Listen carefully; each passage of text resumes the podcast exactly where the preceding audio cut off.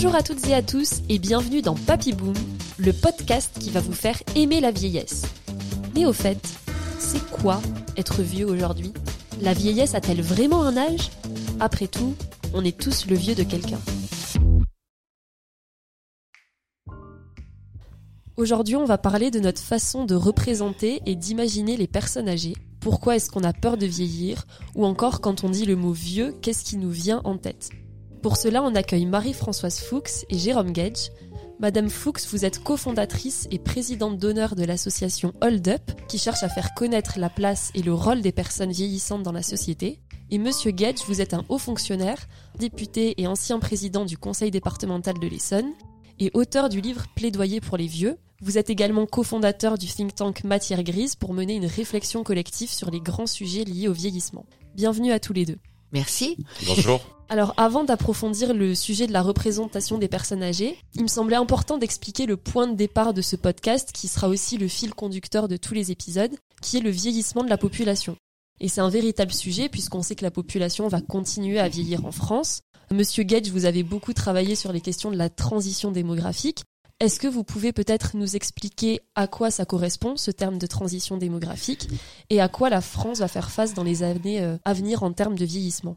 D'abord, dans le choix des mots, il y a toujours une bataille culturelle et utiliser le terme de transition démographique, c'est assez délibéré. C'est pour renvoyer à une de ces grandes transitions qui impactent l'ensemble de nos sociétés. Et le parallèle immédiat que moi je souhaite mettre sur la table comme d'autres, c'est euh, celui qu'on peut faire avec la transition écologique. Les deux problématiques, pour moi, sont euh, assez euh, convergentes. Mais de la même manière qu'il a fallu un temps considérable pour que les enjeux de la transition écologique et climatique soient pris à leur juste mesure, il y a aussi, d'une certaine manière, un déni collectif qui renvoie probablement aussi, on va en parler, un déni intime.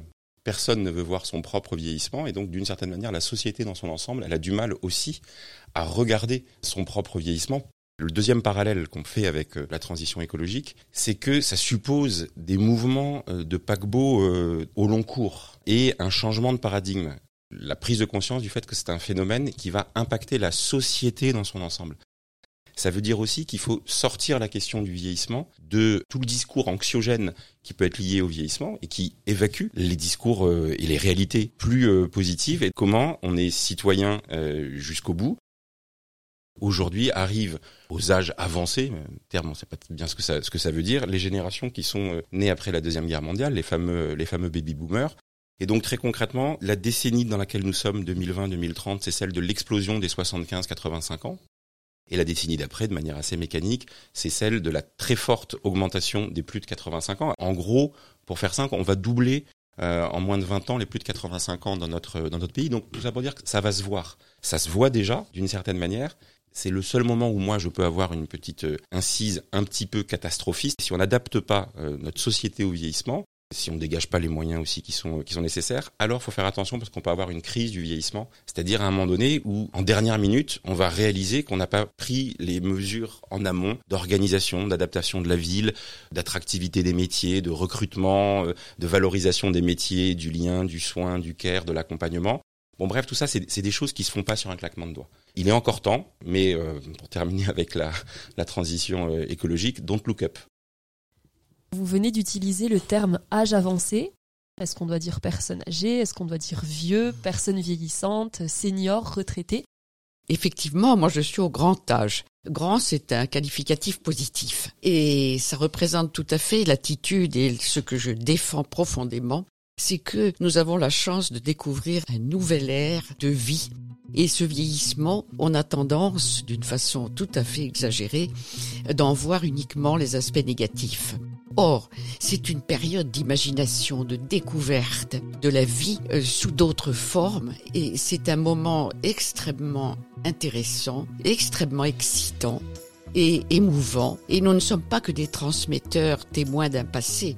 Nous sommes et nous devrions devenir euh, des premiers de cordée, je dirais, de cette découverte de ce que c'est que de vivre euh, d'autres rythmes, d'autres valeurs. Les valeurs de rapidité, de performance, de compétition ne sont plus.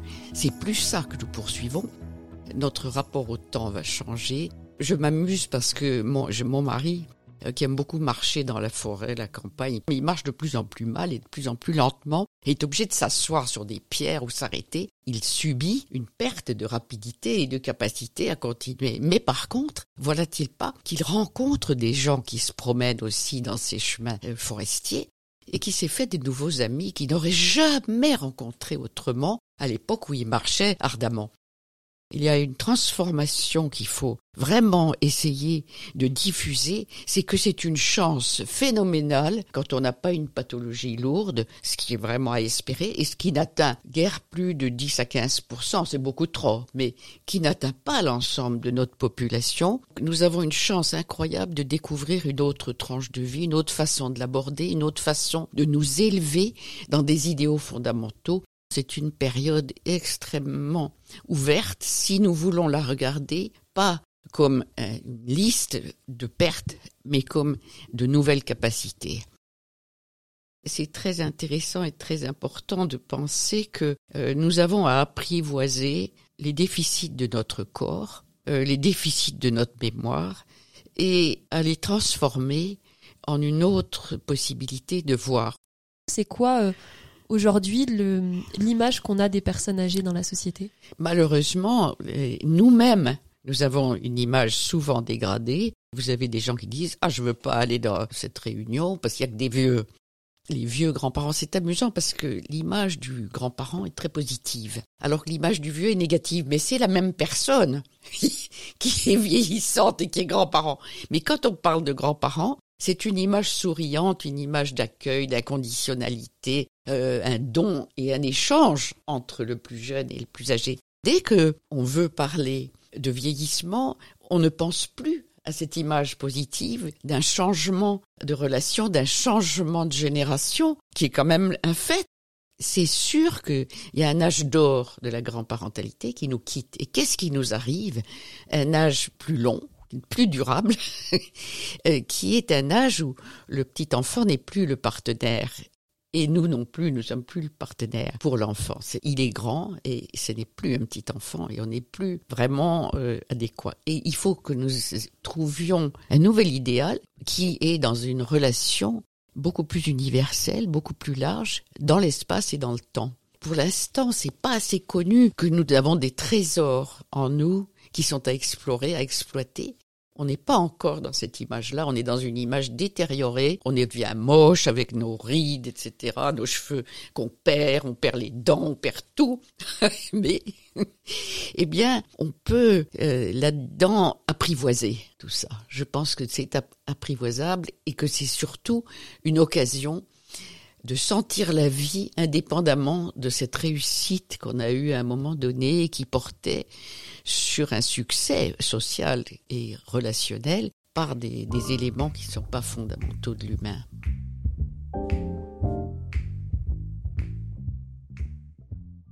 Autour de moi, j'ai des jeunes, on a eu des débats qui me disent mais c'est les vieux qui vont voter et en fait ils vont voter pour notre avenir mais derrière ils ne vivront pas en fait ce pourquoi ils ont voté on a une image quand même souvent euh, de cette presque démocratie des, retraités. Est-ce que vous pensez aujourd'hui qu'on est dans cette démocratie des retraités qui est souvent critiquée par les jeunes, euh, cette idée qu'en fait euh, les politiques vont tout adapter pour les personnes âgées parce que c'est les personnes qui vont le plus voter en, pourcentage?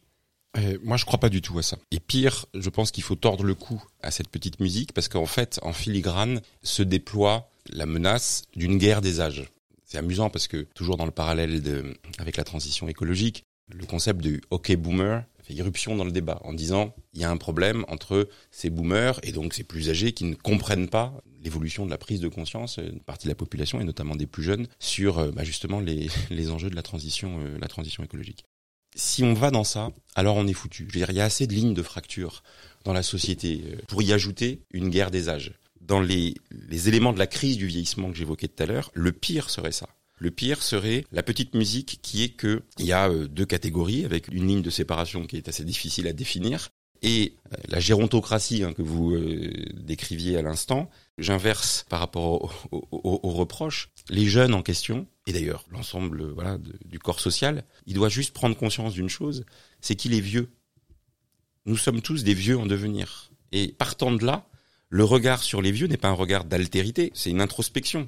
L'aspiration qu'on a sur la manière dont la société se construit, pas une aspiration pour un autre, même s'il est proche, qu'on aime, son père, son grand-père, sa, tata, etc. C'est une aspiration pour soi-même. Et si on continue le parallèle, de la même manière que je ne crois pas à un égoïsme à ces boomers ou à ces personnes âgées qui seraient dans le déni et qui prendraient des décisions euh, au prisme de leur seul intérêt étroit. On le voit d'ailleurs dans leur sujet de sensibilité. Ils sont pas à ce point déconnectés, ils sont pas dans un égoïsme de l'immédiateté. C'est aussi des parents, c'est aussi des grands-parents. on connaît ce chiffre, hein, chaque semaine, les grands-parents, ils font autant de garde des petits-enfants que l'ensemble des services euh, publics ou privés, de nounous ou de crèches, euh, etc. Euh, donc ils sont ils sont dans les, pieds dans la glaise de la vie euh, de la société. Euh, ils font tourner les associations, ils font tourner les conseils municipaux. Moi, je dis souvent que si demain il y avait une grève des retraités, le pays s'arrête. Évacuons ça.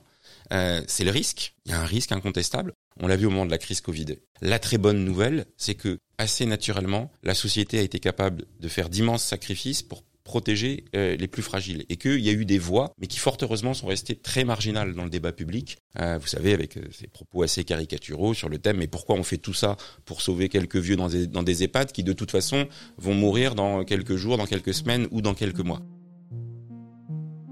Dans une chronique publiée le 20 janvier 2021, intitulée Vie prolongée contre vie gâchée, le vrai dilemme de la lutte anti-Covid, le philosophe Gaspard Koenig écrit on ne sauve jamais des vies, on ne fait que les prolonger. Nous sommes tous condamnés à mort. Quelle vie prolonge-t-on Et de combien d'années Toujours selon Santé publique France, l'âge médian des victimes du Covid est de 85 ans, légèrement supérieur à l'âge de décès médian en France. Autrement dit, la plupart de ceux dont la mort est évitée par les restrictions appartiennent déjà à la minorité de survivants de leur génération. À la fin du texte, il conclut. Les joyeux tuffers de Woodstock font aujourd'hui partie des personnes à risque que nous protégeons en sacrifiant nos existences quotidiennes. Que cela dit-il de notre société?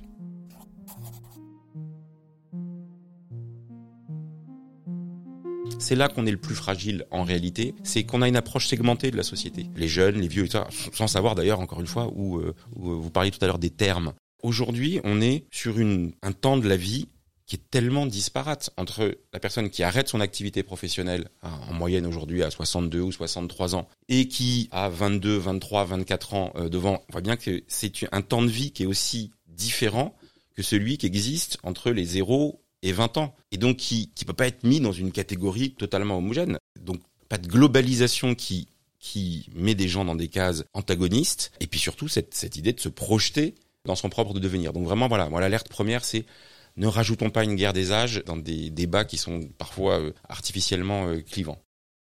Par rapport aux questions du vote, malgré tout, effectivement, les vieux ont un petit pouvoir modeste, mais ils ont un petit pouvoir qu'ils exercent, c'est de voter. Parce que le vieux vote. Moi, je vois bien dans mon entourage euh, et dans l'association, tous les vieux vont voter et tous les jeunes ne vont pas voter. Alors là, il y a une question aussi, parce que c'est vrai que les jeunes pourraient nous accuser euh, de nous emparer du pouvoir parce que c'est nous qui votons, mais ils ont une manière de répondre à ça en y allant eux-mêmes, qui est quand même euh, très négligée.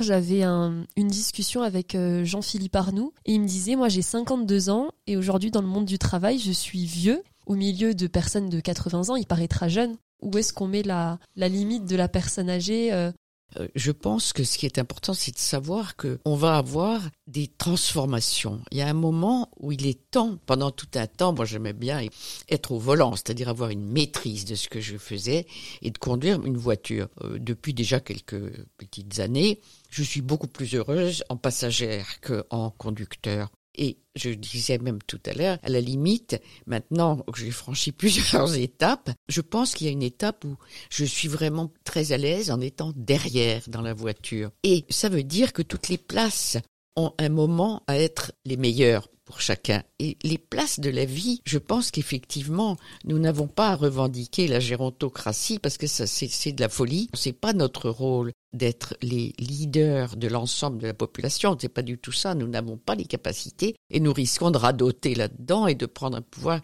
qui n'est pas le nôtre. Mais nous avons un autre pouvoir qui est plus profondément situé dans du sens, dans une fonction de montrer que la vie en elle-même est enviable, le goût à vivre, tant que nous n'avons pas des, maladies rédhibitoires qui nous privent vraiment de nous-mêmes. Alors je crois que c'est très très important que nous nous situions pas dans une trace linéaire si vous voulez, dans laquelle on ne bouge plus d'un chenal ou d'une déraille, mais par contre, de savoir que chaque étape est une étape limitée.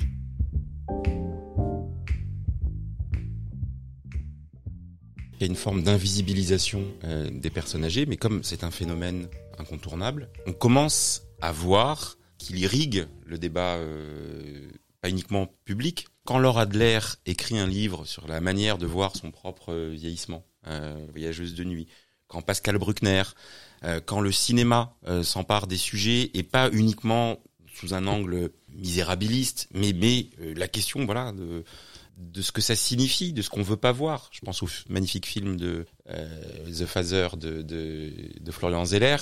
Donc la bonne nouvelle, c'est que ça va se passer. Après, le meilleur moyen de s'intéresser à la question du vieillissement, d'abord c'est l'engagement collectif. Moi je crois de toute façon à l'engagement collectif. Donc l'engagement associatif, l'engagement syndical, l'engagement euh, euh, militant, l'engagement politique pour terminer avec le parallèle que je faisais, il y, a, quelques mois dans une interview euh, dans Le Monde, j'avais terminé en disant ce sujet du vieillissement qui a du mal à franchir le, plafond de, de, verre, il lui manque peut-être une Greta Thunberg. Vous savez, comme il y a eu cette incarnation, euh, voilà, on aime ou on n'aime pas, mais il y avait une incarnation un peu tonitruante, un peu euh, punchy, etc. Et je pense voilà qu'on on a besoin de gens de gens qui s'engagent, de lanceurs d'alerte d'une certaine manière. Alors il y en a. Quand Victor Castanet fait son livre Les Fossoyeurs, il est un lanceur d'alerte qui vient donner une résonance très forte à ce que d'autres pouvaient dire depuis euh, à bas bruit parfois depuis euh, depuis des années. Mais euh, ça passera aussi en effet par le cinéma, la littérature, qui donne davantage cette visibilité. Et par le fait que on traite les yeux dans les vieux, j'ai failli dire, les yeux dans les vieux, cette question-là dans l'ensemble des formations politiques et qu'on puisse plus se dire qu'on arrive dans une élection municipale, dans une élection nationale, en faisant de ce sujet le sujet qui tombe dans le double écueil dans lequel il est souvent, soit l'écueil très technique, voilà, euh, technocratique, c'est des procédures, l'ARS, les EHPAD, les SAD, les SPASAD, enfin c'est quand même un monde d'acronymes, de médico-social et ça.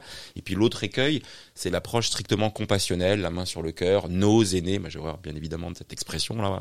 Non, c'est une approche citoyenne et, euh, et, donc la demande de l'adaptation de la société au vieillissement Aujourd'hui, euh, quand on est le maire d'une ville, pas se dire que la question des seniors, c'est uniquement le banquet de Noël ou euh, le colis euh, et le ballotin de chocolat. Voilà, c'est aujourd'hui comment je réfléchis sur les bancs, sur des nouvelles formes de logement, des nouvelles formes de de, de chez soi qui permettent justement de lutter contre l'isolement. On a découvert ce phénomène qu'on voulait pas voir. Je me rappelle à l'époque, on se moquait de nos amis anglais ou japonais quand ils créaient un ministère de la solitude. Euh, bah non, ils ont vu qu'il y avait un phénomène individuel, qu'il y avait un retentissement social et que donc il devait y avoir des réponses de politique publique. La bonne nouvelle, je termine par là, on l'a pas évoqué, c'est que les 68 arts ont révolutionné la jeunesse, le regard de la société sur la jeunesse. Je pense que cette génération-là, euh, qui est cette génération de l'autonomie, euh, de la liberté de choix jusqu'au bout, peut aussi contribuer parce qu'elle elle, réalise parce qu'elle expérimente ça avec ses propres parents en disant mais mince la société elle est pas du tout prête elle nous fait pas cette place là et donc je trouve assez intéressant que cette aspiration à l'autonomie à euh, rien sans les vieux voilà vous ne déciderez pas sans nous, mais pas en tant que vieux, en tant que citoyens qui veulent avoir leur mot à dire euh, sur ça. Donc termine par cette note optimiste. Les 68 arts, ces fameux boomers euh, dont euh, parfois on dit qu'ils sont égoïstes, etc., ils peuvent aussi, après avoir révolutionné le regard de la société sur la jeunesse, révolutionner le regard de la société sur la vieillesse. De même que la condition de la femme au XXe siècle a considérablement changé, sa place dans la société et dans la famille, et je pense que là, on est en train aussi de vivre une évolution très importante dans le fait de rester et d'être une part active dans un vieillissement actif, à notre mesure, hein, modeste mais participatif. L'avenir dépend aussi des plus de 90, si on veut. C'est-à-dire que la façon dont nous nous situons et la façon dont nous sommes euh, des acteurs apporteurs de quelque chose, qui n'est pas la même chose que ce qu'on pouvait apporter à 50 ans, ou à 30, ou à 10, peu importe, c'est différent, mais que nous avons à continuer à ne pas, parce qu'on est à la retraite. Qu'est-ce que ça veut dire? Je pense que c'est essentiel que la retraite ne soit pas signification du retrait de la société. Il n'empêche que nous avons vraiment un rôle et un, sursaut important à prendre et je pense que l'association Hold Up répond à cette euh, nécessité de s'associer, de se brancher et d'être ensemble pour cheminer comme ça. Merci beaucoup. Merci beaucoup.